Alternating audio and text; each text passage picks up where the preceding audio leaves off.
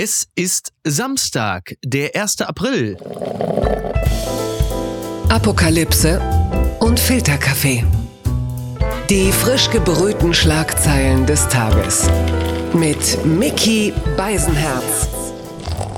Einen wunderschönen Samstagmorgen und herzlich willkommen zu Apokalypse und Filterkaffee mit der Wochenendbeilage. Und heute beschäftigen wir uns mit allem, was so unter der Woche liegen geblieben ist. Was ist in Popkultur, Gesellschaft, im Feuilleton, aber auch in der Politik? Was, was treibt uns um? Worüber müssen wir unbedingt noch einmal reden? Und dafür ist sie ja nun bestens geeignet, denn wann immer sie in der FAZ oder der Frankfurter Allgemeinen Sonntagszeitung etwas Lustiges, etwas Intelligentes, etwas Tiefgründiges lesen, dann ist es höchstwahrscheinlich von ihr gewesen. Johanna Dürholz, herzlich willkommen. Hallo Miki, danke für die Einladung. Ähm, jetzt, da wir reden, ist es noch nicht so weit, aber wenn diese Folge ausgestrahlt wird am Samstagmorgen, dann werde ich möglicherweise bereits ohne den weiß-blauen Haken bei Twitter sein, den äh, Elon Musk allen zu entziehen droht, die kein Geld bezahlen. Somit bin ich bei Twitter keine Person äh, des öffentlichen Lebens, des öffentlichen Interessens mehr. Und jetzt natürlich die Frage an dich, Johanna. Ist das ein Schicksal, das auch dir droht? Ja, das droht mir leider auch. Und ehrlich gesagt, ich habe auch ein bisschen Angst davor, weil es war eigentlich meine einzige Legitimation ja. hier im Haus und generell im Journalismus, dass ich diesen blauen Haken hatte. Das war das Einzige, woran ich mich morgens noch hochziehen konnte. Ich weiß auch nicht. Das ist der einzige Grund, Grund, warum Claudius Seidel so freundlich gegrüßt hat. Ne? genau. Ja, und, und, jetzt das? Diese ganzen Prominenten, die ich da kennengelernt habe. Miki Beisenherz, Carlo ja. Massala, ja. äh, wen es da nicht alles gibt. Ne? Und jetzt bin ich einfach wieder niemand, aber fühlt ja. sich irgendwie auch natürlich an, was soll ich sagen man fühlt sich so ein bisschen so in dieses tiefe Loch getreten, wie damals von Jared Butler in 300 mit den Schlappen, mit den Sandalen, so als er schreit, das ist Sparta und Elon Musk schreit nur, das ist Twitter. Und du kannst aus dem Loch raus, wenn du, ich glaube, es sind 8 Dollar zahlst, dann bist du eine verifizierte Person, eine Person des öffentlichen Lebens, aber wir stemmen uns alle tapfer dagegen bislang, oder? Ja, auf jeden Fall. Also ich kann leider Elon Musk kein Geld bezahlen, es tut mir voll leid, aber es geht einfach nicht. Wenn er irgendwann so rumläuft wie auf diesen KI-Bildern, wo er irgendwie wie so ein Sowjet-Typ aussah, dann, dann würde ich es mir nochmal überlegen, aber aktuell ist leider nicht drin. Sag mal, du hast gerade äh, Carlo Asada, äh, liebe Grüße an dieser Stelle, der hatte, glaube ich, gerade Geburtstag. Er ist ja so ein bisschen so der, für manche so der Panzerdrosten.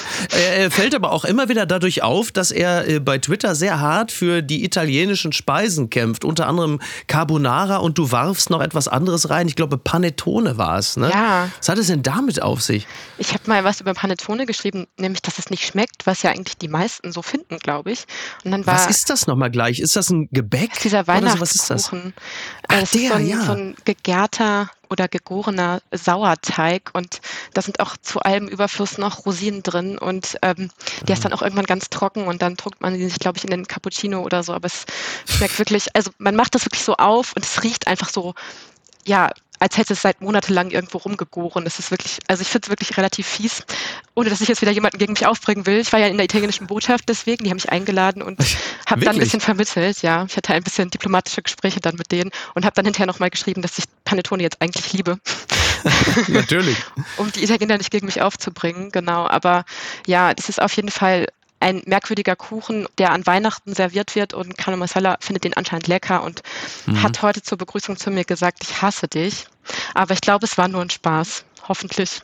Er hat dann gelacht und sich entschuldigt, dass er seine Twitter-Follower auf mich losgelassen hat. Ja, ja, der Mann hat ja mittlerweile ganz ordentlich was zusammengesammelt. Er hat sich ja auch, wenn ich mich nicht irre, diesen weiß-blauen Haken auch zusammengetwittert. Das heißt, ganz ehrlich, da muss Elon Musk sich jetzt mit Carlo Massala rumschlagen. Der Mann ist Militärstratege, der wird schon wissen, äh, wie er den, äh, wie, ob vielleicht gibt es ja für Elon Musk in diesem Zusammenhang auch eine Off-Ramp. Fun Fact des Tages. Urzeitfrikadelle noch nicht essbar. Forscher präsentieren Fleischball mit Mammut-DNA. Das äh, beschreibt so schön NTV. Ich für meinen Teil war mir relativ sicher, dass ich das vor zwei Wochen bei Burger King hatte. äh, so 10.000 Jahre altes Fleisch. Hier steht, durch Konservierung im Eis können Forscher gut erhaltene DNA aus Mammutkadavern extrahieren. Lebensmittelhersteller züchten auf dieser Grundlage sogenanntes In-vitro-Fleisch und stellen jetzt ein Kuriosum vor. Einen Ball aus künstlichem Mammut Mammuthack. Also es ist so eine Art äh, Köttbullar, beziehungsweise man sagt ja, glaube ich, richtig korrekt, Schöttbullar. Also das, das ist so wie so ein, ja, wie so ein pervertierter Köttbullar, ne? so ein Riesending Wie so ein Medizinball zum Essen. Ich habe mich lustigerweise, als ich die Meldung zuerst gesehen habe, verlesen und dachte, es wäre ein Ball aus Mammuthaaren, der nur so aussehen soll wie eine Bulette. Und ich dachte mhm. mir so, was für eine lustige Idee. Aber habe nicht drüber nachgedacht, dass man das dann wahrscheinlich auch nicht essen könnte. Naja, und jetzt ist es halt eben Mammutfleisch. Ich finde ja eigentlich so Laborfleisch ganz cool. Ich denk, also ich esse okay, super gerne ja. Fleisch und habe immer so ein schlechtes Gewissen wegen dem Klima und so, dem Tierwohl und so. Und dann denke ich mhm. mir halt so, es ist eigentlich die Zukunft, aber ich weiß nicht, ob ich unbedingt Mammutfleisch essen muss aus den Kadavern, aus dem Eis. Ja, es, es hört sich, es hört sich wirklich noch nicht ganz so fantastisch an, aber es ist ein Fingerzeig in die Zukunft, dass man äh, dann halt eben In-vitro-Fleisch, also aus dem Reagenzglas dann irgendwann essen kann. Da ist die Technik ja auch schon relativ weit. Wir wissen ja, es gibt da sehr viel vegane äh, Fleischersatzprodukte. Äh, die Frage ist halt, muss es unbedingt Mammut sein? Ne? Das ja, ist halt irgendwie. Äh, warum nicht Dino? Fände ich auch cool. So ein Dino-Schnitt, ah, wobei Dino-Schnitzel gibt es ja eigentlich schon. Das stimmt, zumindest in Dino-Form. Ja. Dino-Nuggets oder so. Äh, ich glaube, momentan hat das ganze Zeug ja auch noch ein gewisses Akzeptanzproblem, wie wir feststellen. Es will ja auch noch niemand essen. Ich würde behaupten, also mal angenommen, so ein Mammutklops, der wäre jetzt serienreif, wird von den Leuten aber noch nicht angenommen, weil die sagen, i Mammut und wer weiß, wie alt das ist. Sobald das Ding 1000 Euro teuer ist und der Salt Bay da nochmal sein, sein Magic drüber sparkelt. Und es noch einmal, einmal in Gold getunkt wird für die ja. Fußballer dann hast du doch die ganzen, du musst es einfach teuer machen. Das ist, glaube ich, der Punkt. Ja, ne? Das ist eine sehr äh, gute Idee. Das ist der älteste Marketing-Trick. Ja, das Edelmammut. Ja. Das hat immer nur frei gegrast. Das war ja. nie in Massentierhaltung gefangen. Ist doch Oder? super. Finde ich auch. Ich glaube, das ist äh, der, der Key to Success. Ja. Also Franck Ribéry ist bereits auf dem Weg nach Dubai, um äh, sich das Ding reinzuhauen. Aber wir, wir schauen mal. Es wurde übrigens mehr oder weniger aus dem ewigen Eis etwas anderes auch extrahiert. Und zwar Till Schweiger bzw. Manta Manta. und das bringt uns hierzu. Die Schlagzeile des Tages. Til Schweiger hält Klimakleber für Vollidioten. CDU ist begeistert. Also die Welt hat derzeit ein paar tolle Headlines. Ja. Hatten Sie schon gestern. Schauspieler Til Schweiger hält die Klimakleber der Bewegung Letzte Generation für eine, Zitat, große Plage. Aber auch gegen die Grünen packte er in einem Interview aus. Die CDU freut's und möchte den Schauspieler anwerben. Äh, ich weiß jetzt nicht, ob Sie den schon als Bildungsminister im Kabinett Merz sehen. Ich weiß es nicht genau. Aber ich war natürlich total begeistert, als Till Schweiger vor drei Tagen irgendwie, ich glaube, der Bild war es, ein Interview gegeben hatte zu Promozwecken zu Manta Manta 2. Und da sagte er natürlich unter anderem über die Klimakleber, das sind Vollidioten. Und er sagte auch über Robert Habeck, ich zitiere, ich fände es toll, wenn Robert Habeck sich selber festkleben würde, dann könnte er nicht so viel Mist verzapfen, der soll weiter Kinderbücher schreiben, hat von Wirtschaft keine Ahnung. Ähm, ich habe wirklich dann so, so zwölf Stunden später bei Twitter geguckt und habe gedacht, Moment mal, der trendet noch gar nicht, was ist denn los? Haben die alle gepennt? Sind die alle, alle die noch Bild nicht, nicht mehr gelesen, was? Alle die Bild nicht mehr gelesen oder so? Also es kam dann mit etwas zeitlicher Verzögerung. Er hat ja unter anderem auch noch gesagt, auch Ricarda Lang, die Grünen-Chefin, äh, wie kann das denn sein? Die hat ja. ja noch nicht mal zu Ende studiert studiert und, und er selber hat irgendwie Germanistik und Medizin beides abgebrochen, ne? Ist einfach ein geiler Typ, der Till Schweiger.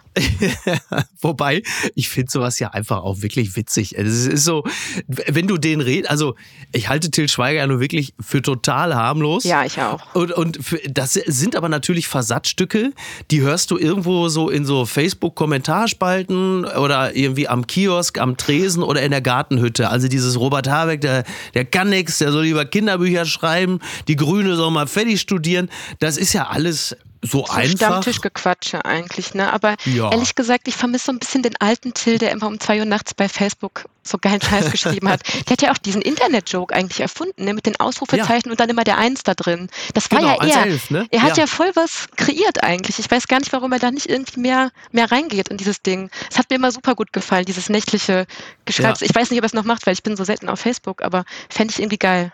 Ich glaube, diese Dialoge äh, oder diese Kommentare, die hat er jetzt einfach eingebaut ins Drehbuch von Manta Manta 2, weil dann fallen sie da nicht so auf. ähm, dieser Film wird, ich habe wirklich keine einzelne Rezension bis jetzt gelesen, weil es, glaube ich, auch nicht Not tut. Aber er wird ja komplett verrissen. Ja, die Welt hat es voll gefeiert. Ach, wirklich? Habe ich gerade gesehen. Es hat Ulf Poschert getwittert und dann so, ich habe die Rezension aber nicht geschrieben, Zwinker Smiley. Und äh, mhm. ich bin dann draufgegangen und dann war es hinter der Paywall und dann war meine okay. Recherche beendet. Verstehe. Ja, das äh, geht mir manchmal auch so. Es ist ja wahrscheinlich, also ich könnte mir vorstellen, dass es in der Welt äh, gut besprochen wurde, das Werk, weil es ja so sehr anti-Zeitgeist ist. Da hat ja Til Schweiger auch selber ja. gesagt, er wollte auf keinen Fall woke sein. Er wollte keinen er wollte, machen, ja, habe ich auch gelesen. Genau. Er wollte auch so ein bisschen das verkörpern, was damals die gute Zeit war oder von einigen, da hat er schon eine Einschränkung gemacht, von einigen so wahrgenommen wird. Und ich glaube, da könnte man bei der Welt dann auch ganz gut andocken und sagen, endlich filmt's mal einer. Und das ist ja auch okay. Äh, mein Gott. Also ich komme aus dem Ruhrgebiet, was soll ich dir sagen? Ne? ja, also tatsächlich äh, kommen, also meine Schwester und ihr Mann, also mein Schwager, die sammeln auch so alte Autos. Und ja. dann sind wir manchmal mit so einem, holen mich mit irgendeinem so alten Auto, keine Ahnung, irgendein so Mercedes oder so, vom Bahnhof ab und dann fahren ja. wir so durch die Stadt und dann ist neben uns an der Ampel plötzlich auch jemand mit so einem alten Auto und dann mhm. grüßt man sich immer so. Und das ist immer so, alle sind in so einem Club, ohne dass man es weiß. Das ist total cool. Es ist äh, tatsächlich so, man wird gegrüßt. Bei, bei einem alten Range Rover, wenn du mit dem durch die Gegend fährst, dann weiß man aber nie, ob der Mann grüßt oder ob er bereits nach Hilfe sucht.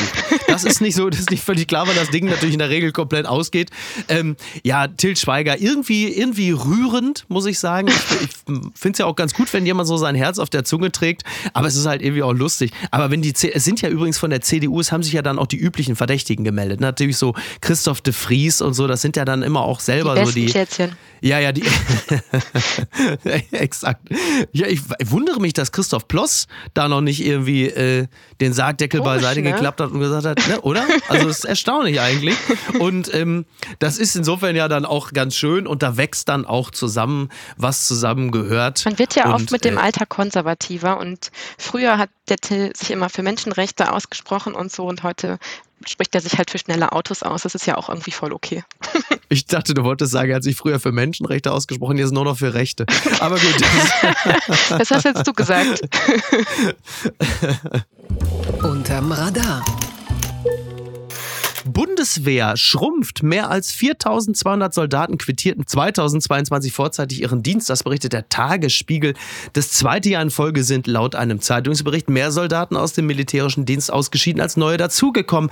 Mehr als 19.500 Soldaten seien 2022 aus der Bundeswehr ausgeschieden, berichtete die neue Osnabrücker Zeitung unter Berufung auf Angaben des Verteidigungsministeriums. Das sei der höchste Wert seit 2017. Da muss ich natürlich zunächst einmal die Frage stellen, ja sag mal, sind die denn, also irre oder vielleicht haben sie es natürlich einfach verpasst, den neuen total geilen Verteidigungsminister Boris Pistorius. Mm. Ja, es, man weiß es nicht, aber es, es ja. las sich ja auch so, dass auch viele ihre Probezeit gar nicht geschafft haben mhm. und in diesen sechs ja. Monaten irgendwie ausgeschieden sind. Ich weiß nicht, was man in der Probezeit bei der Bundeswehr. Ich selber habe ja komischerweise nicht gedient, deswegen weiß ja, ich. Ja, sowas. Ich auch. Ich frage immer nur, ob der Vater gedient hat. Ja. aber jedenfalls weiß ich nicht, warum man in der Probezeit ausscheiden kann. Mhm. Oder ob die freiwillig ausgeschieden sind. Aber ich, ich glaube, die sind freiwillig ausgeschieden. Ne? Die haben wahrscheinlich einfach keinen Bock mehr gehabt. Ja, dann irgendwie nicht mehr an, wollten sich nicht mehr anschreien lassen und Liegestütze machen. Ich denke ja immer, ehrlich gesagt, dass sich Bundeswehr, also ja, das mit der Waffe ist schon schwierig für mich, aber ich denke so, wenn man den ganzen Tag Sport macht draußen mit den Guys mhm. und den Girls, das finde ich irgendwie so in der Vorstellung gar nicht so schlimm, ehrlich gesagt. du hast aber, glaube ich, ein bisschen zu viel Top angeguckt, kann das ja, sein? ich glaube auch. Nee, aber ja, ist natürlich ähm, schlimm. Vielleicht lag es an Frau Lambrecht, vielleicht aber auch nicht. Mhm. Mehr kann ich ja, dazu leider nicht sagen. Ich bin da, ich bin da auch etwas, genau, ich habe ja genauso wenig gedient wie du. Ich bin ja auch Die Hard CV. Und äh, ich weiß aber von meinem Bruder, der mal zwischenzeitlich äh, seinen Wehrdienst ableisten musste. Den haben sie sogar aus der Lehre herausgeholt. Und der hatte dann so ein paar Wochen äh, da seinen Wehrdienst leisten müssen. Und das Problem, also wir reden hier über die 90er, aber es hat sich, glaube ich, nicht großartig verändert, wie vieles in Deutschland sich seit den 90ern nicht verändert hat. Und der hatte zum Beispiel das Problem, dass er sich da halt einfach mit seinen 1,95 Meter von irgendeinem 1,65 Meter Hiopai anschreien lassen musste, den er äh, vor ein, zwei Jahren auf dem Schulhof noch in die Mülltonne gesteckt hätte. Und das ist natürlich für jemanden mit so einem Männlichkeitsbild meines Bruders jetzt auch nicht so wahnsinnig schön. Und ich glaube, dass einfach auch der Ton, die hierarchischen äh, Bedingungen, äh, das etwas Antiquierte äh, so manch einen abschreckt. Ja. Plus, was man ja auch zuletzt gelesen hatte, die Anfangszeit. Also ich glaube, die mussten da irgendwie, weiß ich nicht, 7.30 Uhr begann der Dienst. Sie wollten das jetzt ein bisschen nach hinten legen, damit die Leute auch mal einigermaßen schlafen können. Ja, da müssen die immer so viele ja. Kilometer am Tag laufen mit irgendwelchen schweren Rucksäcken und so. Total. Krass. Das ist ja auch wirklich kacke. Ja, ich, ich finde das, so also ich finde das echt, Ich bin ja, ich, ich halte oder ich halte mich für sportlich, aber ich hätte da auch keinen Bock drauf. Plus, und jetzt kommen wir der Sache vielleicht nochmal zusätzlich äh, zum Kern. Du hast zum einen natürlich auch das Problem, du bist schlecht ausgestattet. Die Lachnummer der Nation wenn du dich nicht gerade auch noch in der Bahn von irgendwelchen Twitter-Linken äh, anpöbeln lassen musst, dass du als äh, full-blown Nazi, der du natürlich sein musst als Soldat, da irgendwo auch noch äh, das Recht hast, da in der Bahn rumzulungern. Und dann kommt ja auch noch erschwerend hinzu, im Jahr 2022 musste man sich als Soldat ja auch mit der Situation mal beschäftigen, dass man möglicherweise an eine relativ konkrete Front geraten könnte. Und spätestens dann kommst du möglicherweise ins Grübeln und denkst dir, weiß ich nicht, ja. will ich das wirklich? Da setzte dann ja auch ein, wie sagt ja. man so schön, Paradigmenwechsel ein. Total. Es gibt zum einen das Imageproblem und zum anderen hat sich das ja kurzzeitig wieder so ein bisschen gelockert, dass die mhm. Leute plötzlich gesagt ja. haben, ich bin super dankbar, dass wir Soldatinnen und Soldaten haben. Ich finde es total gut, dass Leute das für uns machen und auch eben für uns in den Krieg ziehen würden. Und mhm. gleichzeitig ist dann aber halt plötzlich wirklich die konkrete Angst davor, dass man das dann auch tun muss. Und das finde ich auch super krass. Also ich kann auch jeden jungen Mensch verstehen, der das nicht will. Ist natürlich nur blöd, wenn es halt am Ende keiner mehr macht. Ne? Sowas kann man sich nicht ausdenken. Das ist jetzt auch eine, eine Form, also sag mal, Krieg ist aber Konflikt, ja, reden wir von Konflikt, von Konfliktgefahr. In deiner FAZ, was ja im Grunde genommen also muss man ja einfach sagen, das ist ja quasi die InTouch für Intellektuelle. es ist, es ist nicht nur meine FAZ, ne? es ist mein Ressort und ich, Julia Anton hat die Meldung gestern mir vorgelesen und ich habe gemeint, du musst die machen. Ja. Und sie so, ist schon auf der Seite. Ja, fantastisch, so, so läuft das hier. fantastisch. Ja, ist auch richtig so. Also ich zitiere, ja, tiefgehende Verbindung. Schauspieler Gideon Burkhardt lebt in Dreierbeziehung. Der Schauspieler Gideon Burkhardt lebt in einer glücklichen Dreierbeziehung. Zitat, ich bin jetzt hier nicht der große Zampano, der zwei Frauen hat, sagte der 53-Jährige dem Magazin Bunte laut Vorabmeldung von Mittwoch. Ich meine, er hätte es natürlich mit seinem Tombre, mit seinem Gideon Burkhardt, also ich bin jetzt hier nicht der große, hm, hm, das kann ich nicht, aber er sagt, es sei eine richtige Dreierbeziehung, nicht nur sexuell, sondern eine in allen Aspekten ausgewogene und tiefgehende Verbundenheit. Ähm, ich sage es noch, er hat ja den Kommissar gespielt bei Kommissar Rex. Der beste Kommissar ich, Rex, außer dieser andere, Tobias Hallo? Moretti, der war natürlich Tobias der Beste. Moretti. Der war der allerbeste. Ja, also, will, Aber so, der Gedeon ist auch dank seiner Beziehung auf Platz zwei für mich. Absolut, absolut. Die anderen haben wir alle vergessen. Ich weiß gar nicht, wer da sonst noch war, aber es gab andere. Es gab, glaube ich, ich fand andere. immer den Hund auch süß.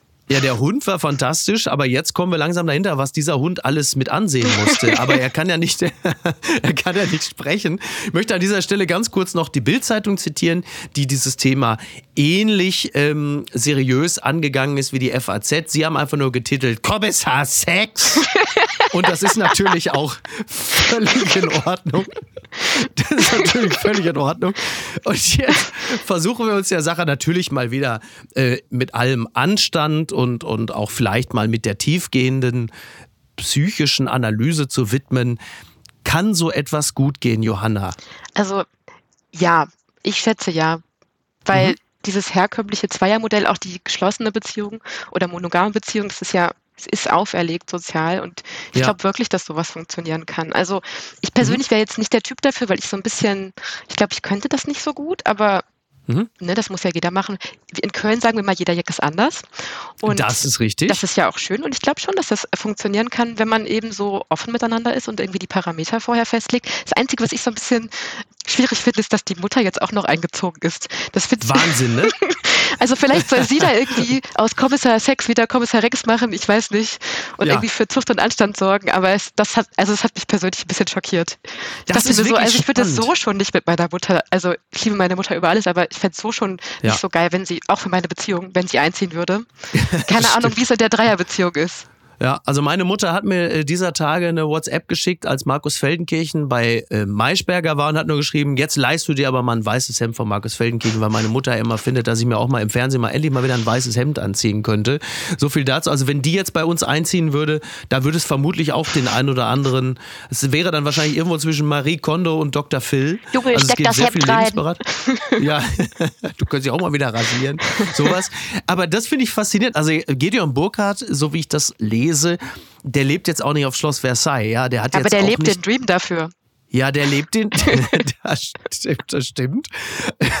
Zumindest bis die Mutter eingezogen ist. Und jetzt weiß man natürlich nicht genau, wie geht das jetzt weiter. Und ich hatte in einem anderen Artikel gelesen, da hat man dann auch mal ein paar Therapeuten befragt oder, oder irgendeinen Psychiater oder was.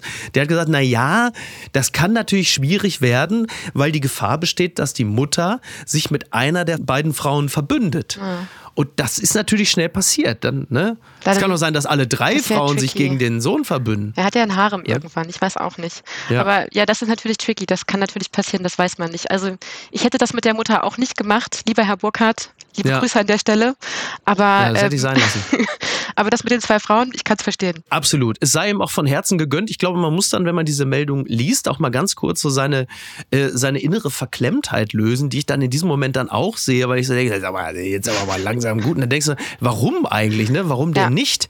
Abgesehen davon gibt es nicht wenige Männer, die eine äh, Beziehung mit zwei Frauen führen. Sie erzählen es nur der einen Frau nicht. Ja. Also von daher ist das ja eigentlich sogar fast schon sehr progressiv. Ja. Wir hatten sagen. mal in unserem Magazin eine Titelgeschichte auch von Julia Anton, meiner lieben Freundin und Kollegin, die mir hier gegenüber sitzt, also jetzt gerade nicht, aber normalerweise. Und liebe Grüße. Liebe Grüße. Und äh, die hat eine polyamore ja. äh, Vier-Ex-Beziehung getroffen. Es waren vier Frauen, die mit, ich glaube, mhm. drei Kindern zusammengelebt haben. Und das hat okay. auch alles gut funktioniert. Und die haben auch teilweise sogar auf Instagram darüber gesprochen, wie das funktioniert und so weiter und so fort. Und ich glaube, zwei von den vier Frauen waren auch zum Beispiel miteinander verheiratet. Also es ja. gab, waren erst zwei Paare jeweils, dann haben die sich irgendwie kennengelernt und dann irgendwie dann alle miteinander verbunden, getroffen, sich verliebt und ähm, das hat irgendwie auch gut funktioniert und das war ein sehr schönes Stück von der Julia und es war irgendwie, ich dachte so, okay, dann hat man irgendwie für jedes Bedürfnis eine Partnerin. Also ist auch nicht immer verkehrt. Und ist natürlich, Co-Parenting ist natürlich super, weil oh, ja. es ist immer jemand da für die Betreuung. Die gute Nachricht des Tages. Franziskus geht es wieder besser. Auch die FAZ. Ich wollte an dieser Stelle auch mal zeigen, ne, dass ihr also auch da wirklich zum.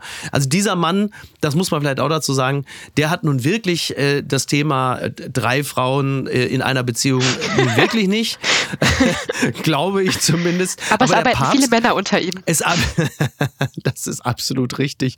Ähm, und die haben auch relativ selten offene Beziehungen, wie wir nur im Laufe der letzten Jahre feststellen mussten. Ich, ich war natürlich geschockt, weil ich die Meldung ja. äh, vernahm, dass äh, er mit einer Lungenentzündung ja. im Krankenhaus sei, was natürlich für einen Mann von 86 Jahren jetzt auch keine leichte Angelegenheit ist. Aber wir stellen fest, ne, oder? Ja, das oder war auch genau mein Gedanke. Ich dachte so, oh nein, Lungenentzündung, das ja, kann nicht gut sein. Ja, ich hatte erst gedacht, er hätte es wieder am Knie. Der Mann hat ja massive Knieprobleme und saß deswegen ah, häufiger schon mal im Rollstuhl. Okay. Aber es war die Lunge und wir stellen fest, gerade eingedenk der Bilder der letzten Wochen, eine Daunenjacke aus KI hält nicht warm. Ist ein bisschen wie der Sehr Glaube sad. am Ende. Ne? es ist irgendwie schön für den Kopf und interessant, aber im Ernstfalle äh, nutzt es einem dann doch irgendwie wenig.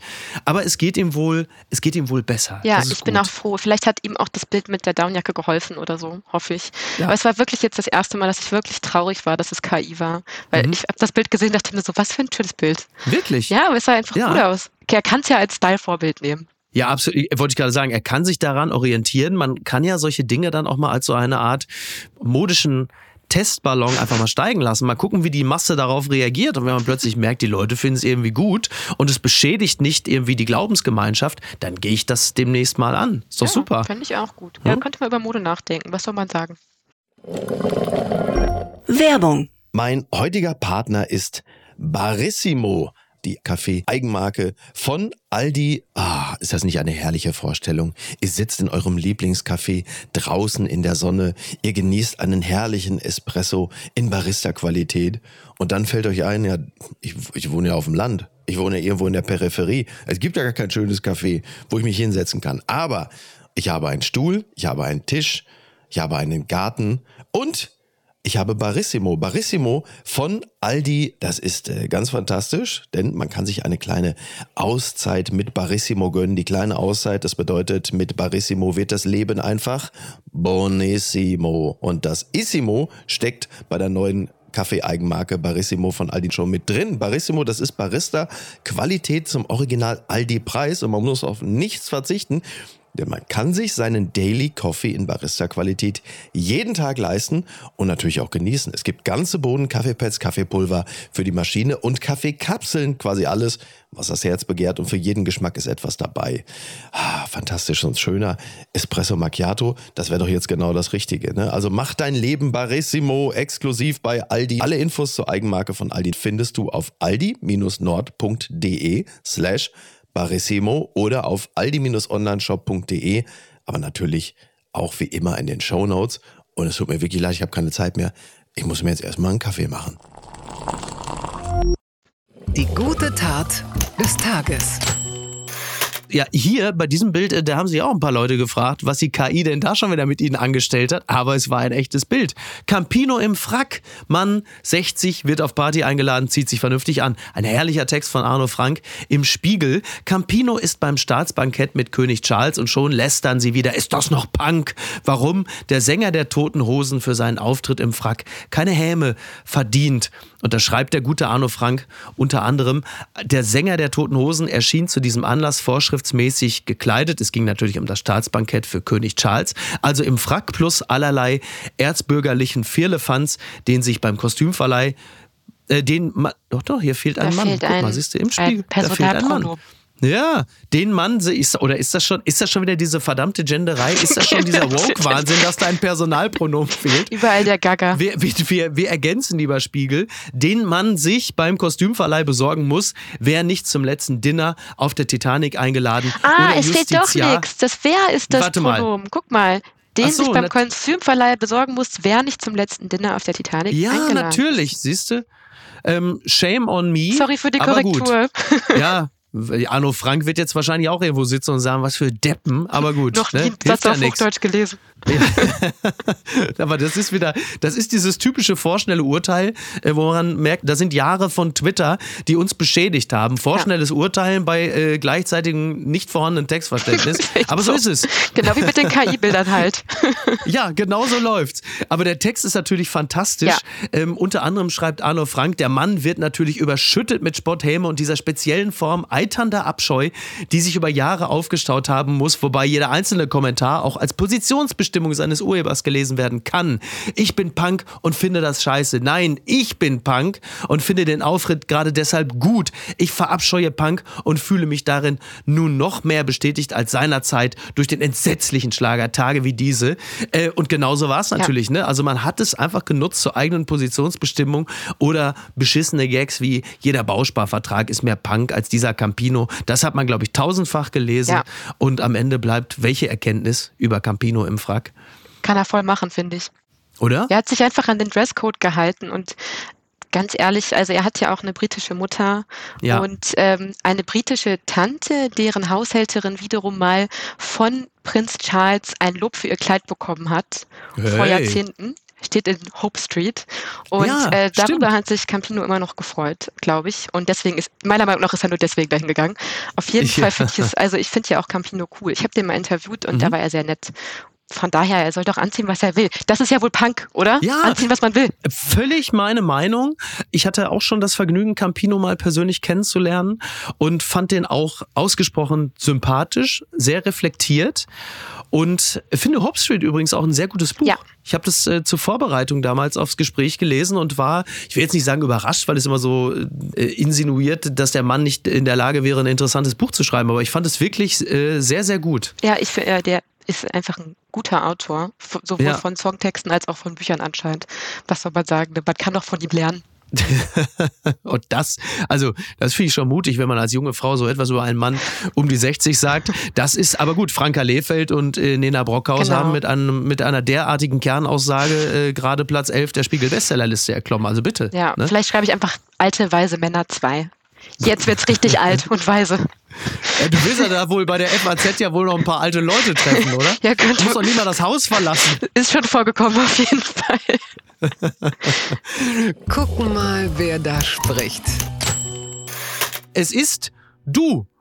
Und wir waren ja gerade schon beim Thema. In der Frankfurter Allgemeinen Sonntagszeitung steht ein Text, der heißt Rettet die Jogginghose, denn sie hat uns gerettet. Und äh, geschrieben hat diesen Text Johanna Dürholz unter anderem schreibt sie, sprich du über die Jogginghose. Dabei sind die Jogginghose und das ungehemmte Tragen kein Zeichen von Enthemmung, sondern von Freiheit. Je freier eine Gesellschaft, desto freier die Mode. An unfreien Orten neigt man zu Uniformen. Nicht umsonst wird von Anzügen zuweilen als Business-Uniform gesprochen, weil solche Dresscodes uns ein einschränken, nicht nur weil sie unbequem sind und unpraktisch, sondern weil sie unsere Kreativität hemmen, unseren Ausdruck. Also es ist eine naja, Streitschrift ist vielleicht übertrieben, aber es ist ein leidenschaftliches Plädoyer für die speziell an der, an der Schule in Wermelskirchen so geschmähte Jogginghose. Yes, ich liebe Jogginghosen. Es gibt kaum was Gemütlicheres und ich finde auch Köln deswegen so eine coole Stadt. Also ich wohne ja in Köln und es ist mhm. so eine geile Stadt, weil du wirklich überall in Jogginghose hingehen kannst und keiner guckt dich doof an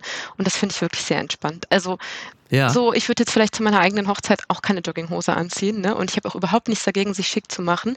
Und wenn man das fühlt, soll man sich auch gerne jeden Tag schick machen und jeden Tag im Frack wie Campino kommen oder im Abendkleid ja. zur Arbeit gehen, finde ich auch alles mega. Aber ich finde es halt auch super entspannt, wenn du einfach Jogginghose anziehen kannst und dich irgendwie niemand anpisst, deswegen. Jetzt ist natürlich die Frage in Köln, ist es eine bewusste Entscheidung oder wissen Sie es einfach nicht besser? das weiß man nicht. Ja, aber hier in Frankfurt ja. denke ich immer, man fällt damit schon eher auf wegen der ganzen Banker. Ich weiß nicht. Das ist, äh, das ist, genau. Also in Frankfurt ist die Jogginghose vermutlich in gewisser Hinsicht dann doch schon Punk. Ja, manchmal fahre ich dann einfach nach Offenbach, um da Jogginghose anziehen zu können. Ja, da, ich glaube, ich glaube, in, in Offenbach ist mal froh, wenn die überhaupt eine Hose anhaben, oder? ja, genau. Ganz weit vorne.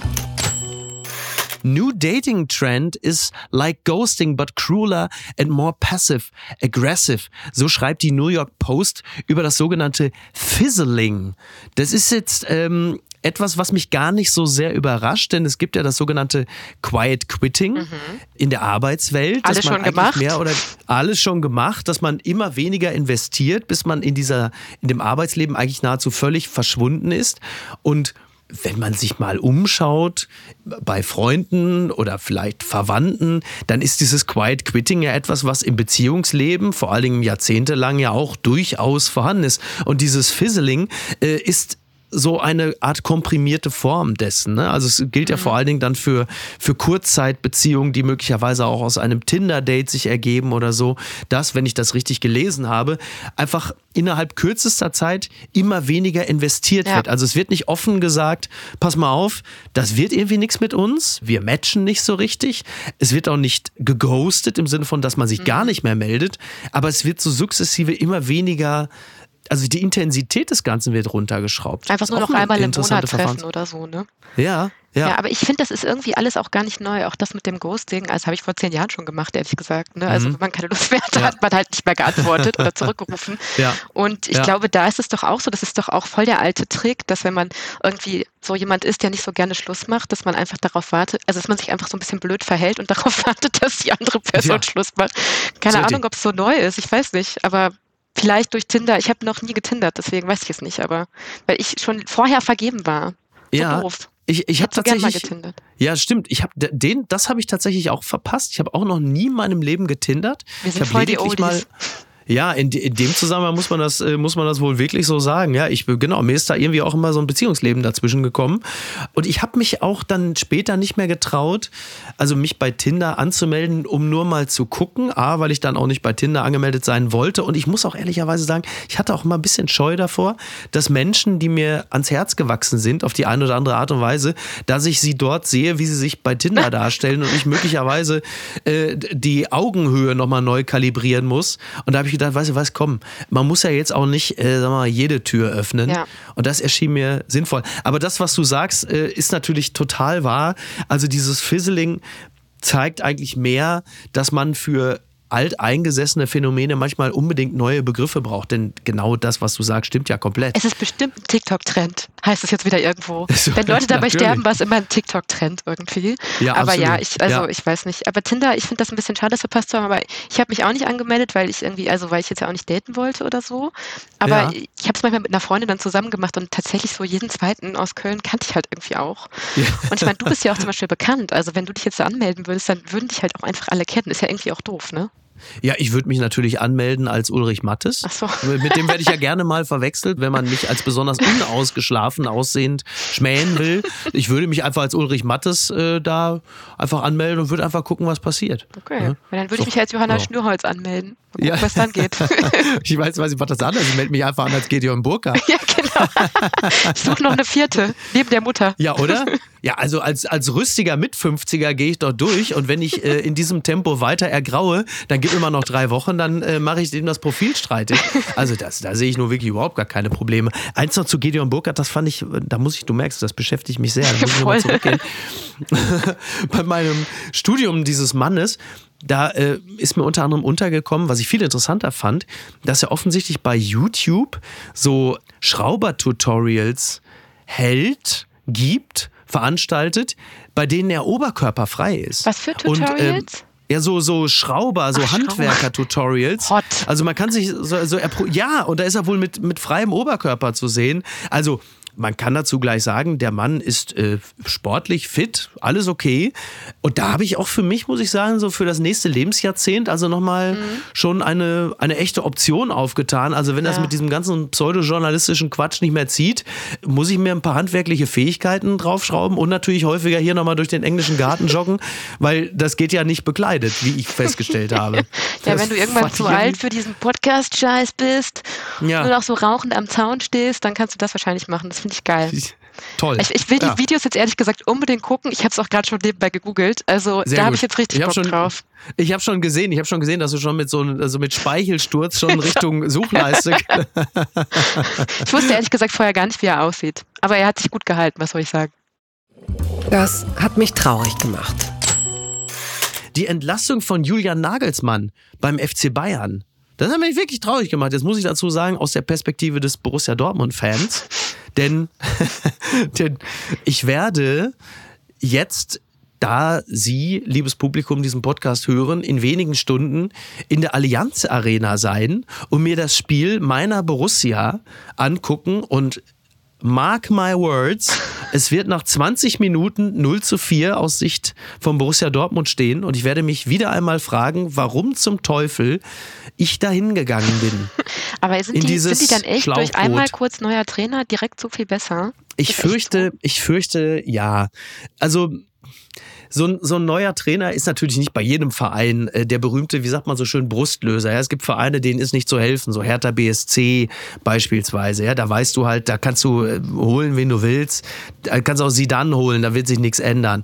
Aber so ein FC Bayern mit diesem Spielerpotenzial, aber einer dann doch größer werdenden Unzufriedenheit im Kader bezüglich mhm. des Trainings oder der Manierismen eines Übungsleiters, da kannst du mit einem neuen relativ schnell sehr starke Veränderungen vornehmen. Zum einen weil Thomas Tuchel unbestritten ein hervorragender Taktiker und Stratege ist. Also fachlich hat er alles drauf. Zum anderen aber auch, weil natürlich jeder einzelne Spieler sich bei einem neuen Trainer, der dann auch noch als relativ hart gilt, sich natürlich neu anbieten muss. Mhm. Und da ist natürlich äh, diese Phase also nun bestens geeignet, um aus jedem Individuum 100% rauszukitzeln. Und genau jetzt müssen die dann gegen meinen Verein spielen. Mir, mir wäre es lieber gewesen, sie hätten sich mit Nagelsmann dann noch so ein bisschen durchgeschleppt. Ja, der hat sich jetzt auch Aber ein gut. Haus am Tegernsee gekauft, glaube ich, mit seiner, mit seiner neuen Freundin, die ja wohl irgendwie auch bei der Bild arbeitet.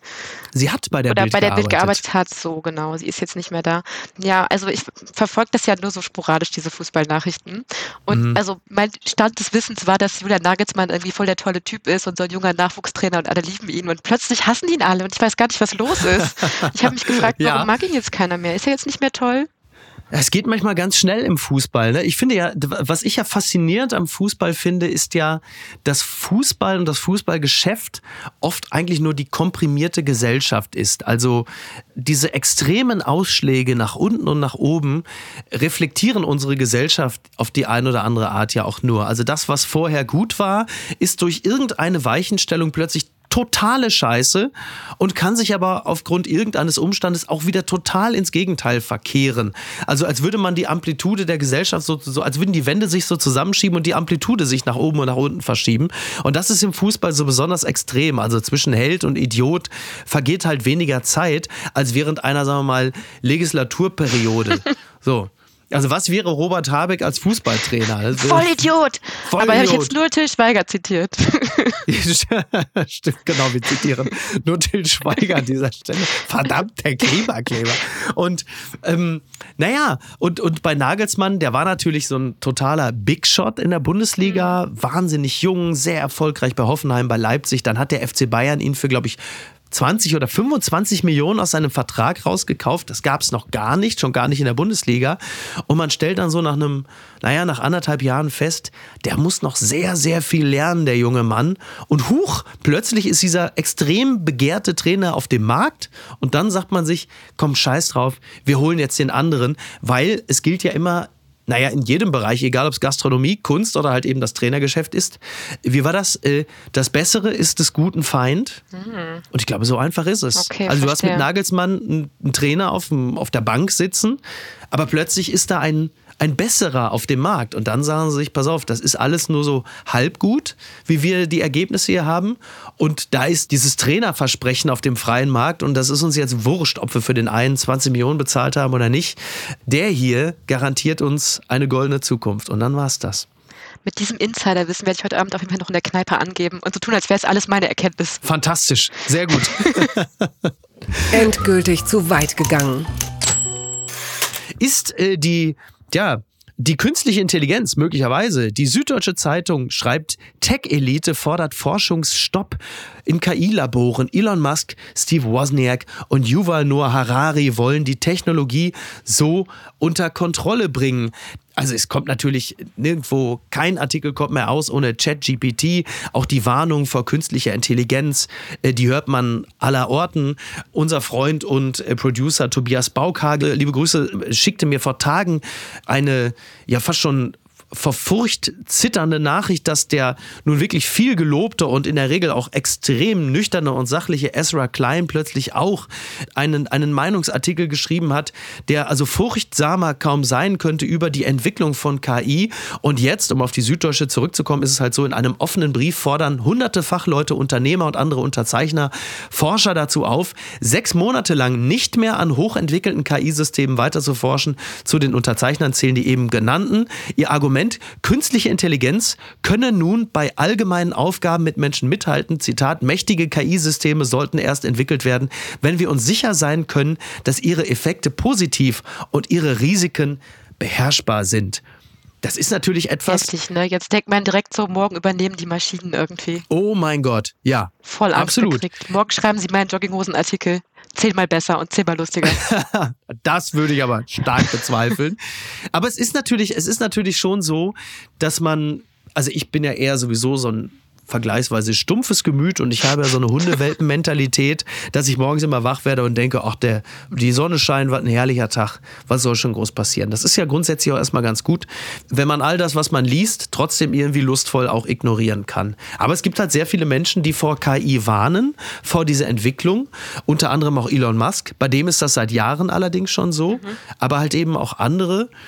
Und die Frage ist, haben die recht oder was bezwecken die damit? Was ist der Hintergrund dieser Warnung? Ja, also die SZ vermutet ja, dass der Hintergrund dieser Warnung ist, dass die eigentlich ihr eigenes Gewerbe pushen wollen und, mhm. und den Hype irgendwie anheizen wollen und sagen wollen, ja. wie krass alles ist und alle sind nur noch KI, KI, KI und äh, eigentlich ist es gar nicht so krass und eigentlich kann die KI gar nicht so viel und eigentlich pushen die den Hype dadurch irgendwie nur. Mhm. Sie meinen ja zum Beispiel ja. G-Manipulation wurde auch so hoch gejazzt so, und im ja. Endeffekt werden jetzt irgendwie, keine Ahnung, Menschen nach wie vor nicht geklont. Who knows? Man mhm. weiß es ja nicht. CRISPR, ne? Oder was war Schweiger ist, glaube ich, ja nur noch ein Schatten seiner selbst. Vielleicht auch doch ein Klon. Aber ähm, ja. Nee, aber also das ist ja irgendwie immer so ein Mechanismus und keine Ahnung, ich meine, mhm. also es ist ja auch immer so ein wohliger Schauer, der einen überfährt, wenn man so darüber nachdenkt, äh, wie es jetzt wäre, wenn jetzt morgen die KIs und die Maschinen die Weltherrschaft an sich reißen, vielleicht äh, den Krieg in der Ukraine beenden, who knows. Ja, also, also ob sie ihn beenden, sei mal dahingestellt. Ne? Unsere Frage ist ja, dass sie ihn vielleicht auch im Zweifel, ja vielleicht beenden sie den, um einen größeren anzufangen, denn wenn die KI mal genau sich so mal die Erde analytisch anguckt, dann ja. sagen sie also, der größte Störfaktor ist natürlich der Mensch. Ja. Wenn der weg ist, dann haben wir hier eine vergleichsweise ruhige Zeit, weil er halt auch am fehleranfälligsten ist. Also das ist ja auch das, was uns von der KI unterscheidet. Das Irrationale, das Fehlerbehaftete, das Erratische, was ja in gewisser Hinsicht auch tröstlich ist, das, das Vertrottelte als Alleinstellungsmerkmal, das hat ja irgendwie und auch das sein, Kreative, sein Charme. das können die Und halt auch nicht. Und Ja. ich glaube übrigens auch, was ich immer denke, ich glaube auch nicht Humor. Mhm. Also ich glaube, Humor können Maschinen auch nicht. Kann ich mir jedenfalls nicht vorstellen. Also die können bestimmt so alle Fritzchenwitze mal erzählen, so, Ja. aber ich glaube, die können halt nicht lustig sein, oder? Also ein Gag wie äh, Campino äh, ist so viel Punk wie ein Bausparvertrag, das kriegt eine KI jetzt wohl auch schon hin. Da würde ich sagen, das würde auch GPT-2 schon hinbekommen haben. Aber klar, es besteht natürlich aber immer so ein bisschen das Gefühl, dass, und du, du kommst ja merklich aus dem Feuilleton, deswegen hast du ja recht mit der Lust am Grusel und dem wohligen Schauer des Horrors. Aber es liegt natürlich immer schon auch ein bisschen diese Stimmung in der Luft, dass das, was da gerade passiert und der Forschungsdrang des Menschen ist ja schier unerschöpflich und äh, auch unergründlich leider. Dass sowas in der Luft liegt irgendwo zwischen Wuhan Lab und Oppenheimer.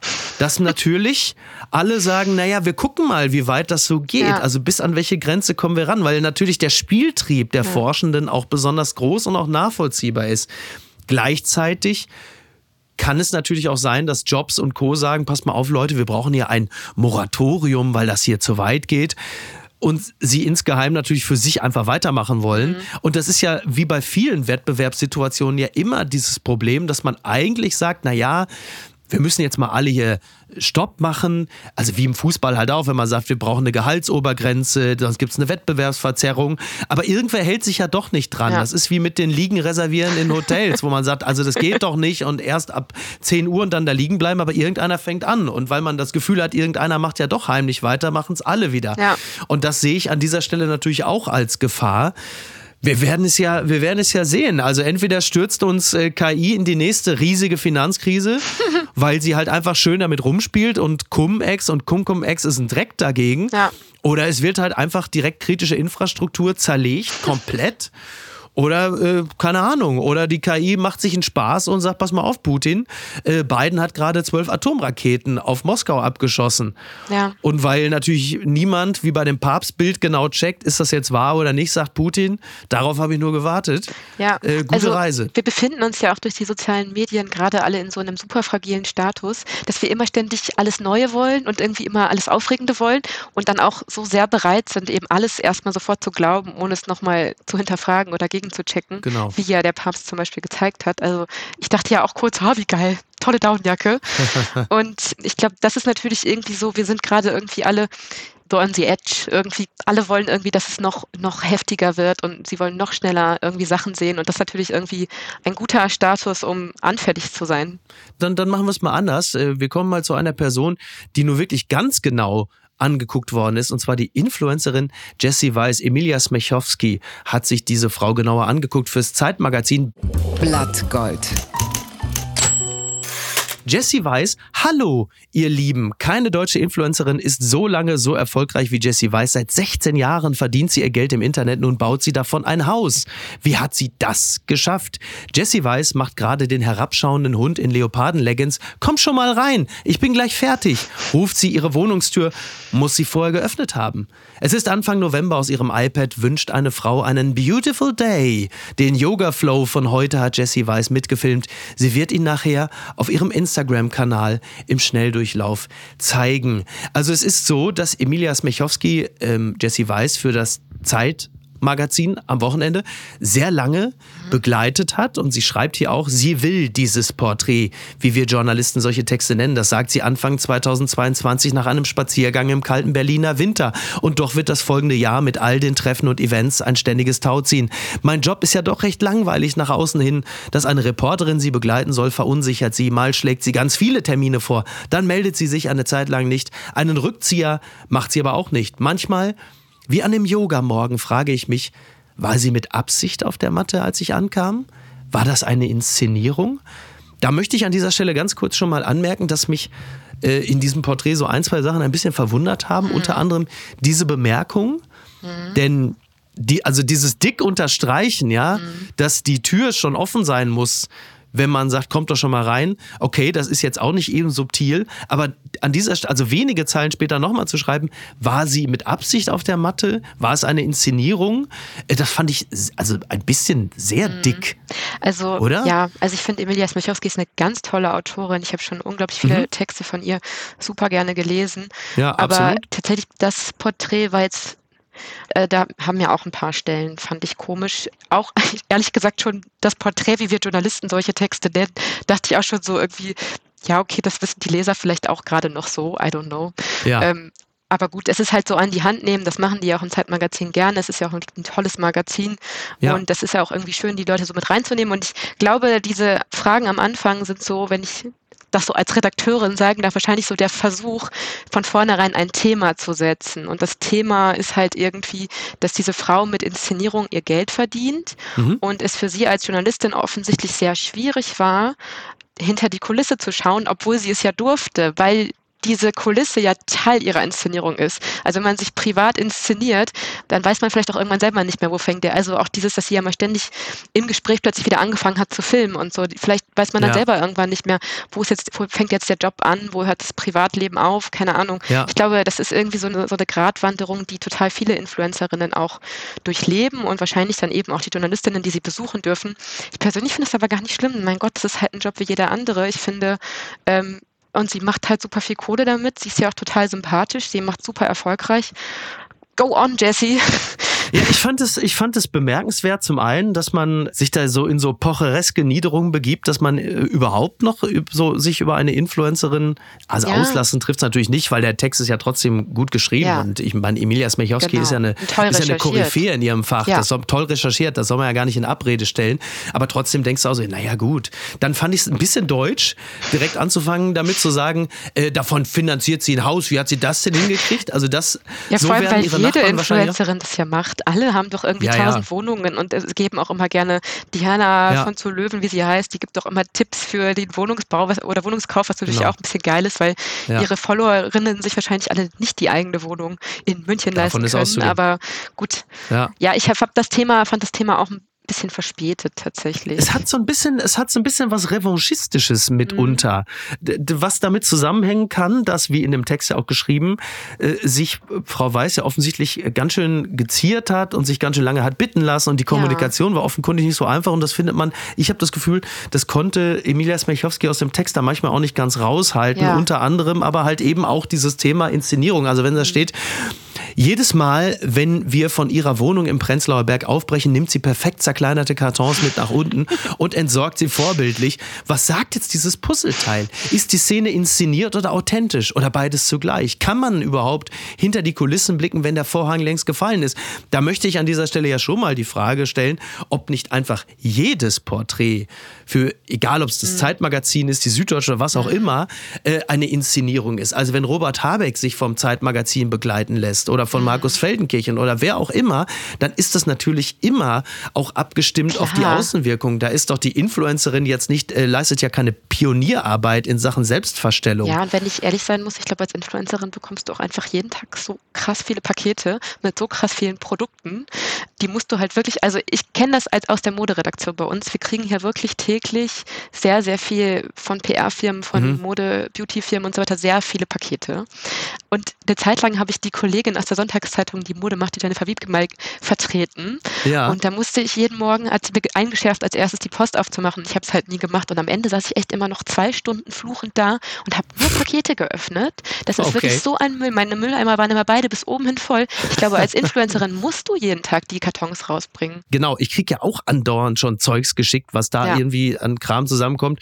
Ähm, da hätte vielleicht Emilia Smechowski einfach mal helfen können. Ja, genau. Ja? Hätte, hätte sie mitgeholfen, dann. Äh ja, ich muss auch dazu sagen, dass wir den Kram in der Redaktion natürlich nicht behalten, sondern wir versteigern das am Ende des Jahres und spenden das Geld. Das ist natürlich. Selbstverständlich. Das muss ich, glaube ich, noch kurz auf jeden Fall dazu sagen, ähm, die Jessie Weiß darf es natürlich behalten, die Glückliche, und Absolut. alles benutzen und dann wahrscheinlich noch Werbung dafür machen und noch mehr Kohle kriegen. Bin ich ja manchmal ein bisschen neidisch, wenn ich ehrlich bin. Mhm. Ja, auf jeden Fall habe ich mich, äh, äh fand ich diese Szene jetzt gar nicht so so aussagekräftig. Und ich habe tatsächlich das Gefühl, dass die Jessie Weiss ein bisschen zugemacht hat in diesem Jahr und mhm. die Autorin nicht richtig an sich rangelassen hat, weil das Porträt ist ja wenig einfühlsam ja, und wenig so, auf Augenhöhe. Das wurde übrigens auch aus dem Umfeld von Jessie Weiss auch schon festgestellt, dass das Porträt wenig einfühlsam ist. Ja, ähm, ich finde das auch, also dass sie mit den Mitarbeiterinnen spricht und so, das finde ich auch alles super und auch gut, dass sie das alles mhm. gegenrecherchiert hat und so. Äh, aber ich habe halt so einen verletzlichen oder offenen oder fragilen Moment von der Jessie halt vermisst. Mhm. Ich habe halt gedacht, irgendwann mal dabei gewesen sein, wo mal irgendwas nicht perfekt läuft. Und äh, das hat mir halt gefehlt. Aber ist halt auch Reporterglück. Ne? Kann halt auch einfach sein, dass es innerhalb von einem Jahr einfach nicht passiert, weil die sich vielleicht wirklich so im Griff hat. Ne? Das ist halt schade. Das gelingt nur Klaas Relotius. Ja, genau. Klaas Relotius die hat jeden Tag geweint. ja, natürlich. Was ist denn da schiefgelaufen? Der Spiegel schreibt Auseinandersetzung in Sonthofen. 18-Jährige verfolgt Unfallfahrer während der Führerscheinprüfung, weil ein Lastwagenfahrer mit seiner Ladung die Motorhaube eines Fahrschulautos beschädigte, kam es zum Streit mit dem Fahrlehrer. Seine Schülerin nahm die Verfolgung auf. Ja, die hat dann eine äh, rasante Führerscheinprüfung hingelegt. Die 18-Jährige während der Fahrt im Landkreis Oberallgäu verfolgte sie einen flüchtigen Lastwagenfahrer. Ey, aber es ist doch einfach ist heartbreaking. Heartbreaking ist der letzte ja. Satz.